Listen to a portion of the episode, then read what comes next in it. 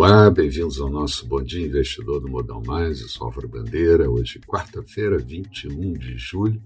Eu começo lembrando que ontem a Bovespa interrompeu a sequência de três pregões de queda, quando entre máximas e mínimas ocorrida perdeu quase 5%.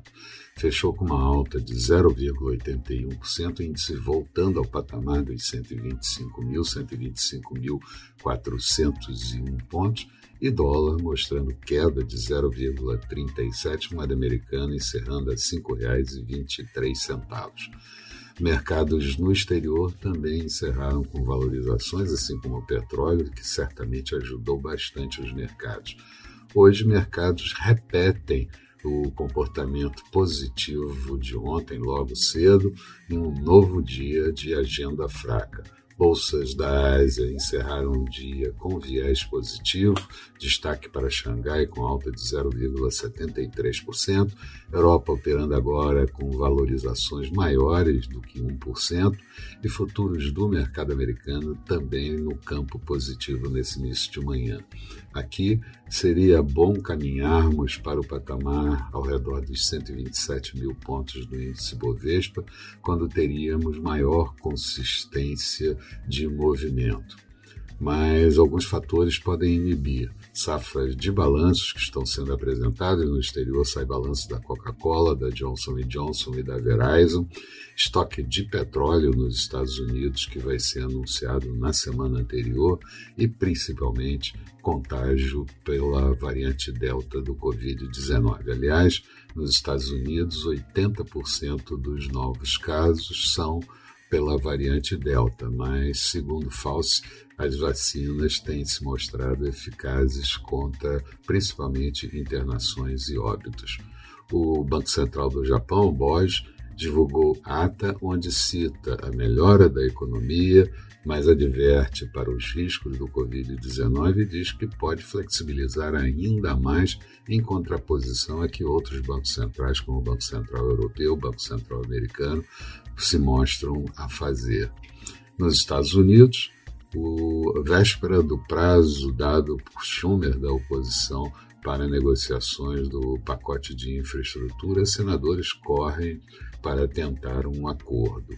E aqui, Marcelo Ramos, vice-presidente da Câmara, que está em disputas com o Bolsonaro, troca de, troca de amabilidades, avalia processos de impeachment é, é, aceitos pela Câmara e diz que a Câmara não tem que impor limites ao presidente Bolsonaro, porque senão ele vai avançar contra a democracia. Já Rodrigo Pacheco, presidente do Senado, bota panos quentes, dizendo que um terceiro impeachment seria muito ruim para o Brasil mas os caminhoneiros, uma classe que se mostrou poderosa nos últimos tempos, avalia uh, começar uma greve já no próximo domingo. A agenda do dia é uma agenda fraca, por aqui vamos ter a divulgação do fluxo cambial na semana anterior, divulgado pelo Banco Central, e nos Estados Unidos, os estoques de petróleo e derivados também na semana passada.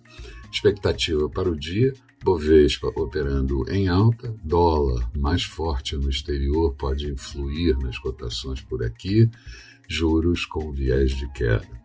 Falando de mercados, Bolsa de Londres agora há pouco tinha alta de 1,60%, Bolsa de Paris subia 1,36%, Bolsa de Frankfurt com alta de 0,93%. Petróleo WTI saía um pouco das máximas, mas ainda mantinha uma alta de 1,10% em Nova York, barril cotado a 67 dólares e 94 centavos euro sendo negociado a 1,177 da moeda americana em leve alta, em leve queda, perdão. Notes americanos, títulos de 10 anos, taxa de juros subindo para 1,26%. Futuros do mercado americano, Dow Jones em alta de 0,56%, Nasdaq subindo 0,08%. Eram essas as considerações que eu gostaria de fazer nesse iníciozinho de manhã. Bom dia a todos, bons negócios. Eu espero vocês no final da tarde com o nosso Boa Noite Investidor. Até lá então.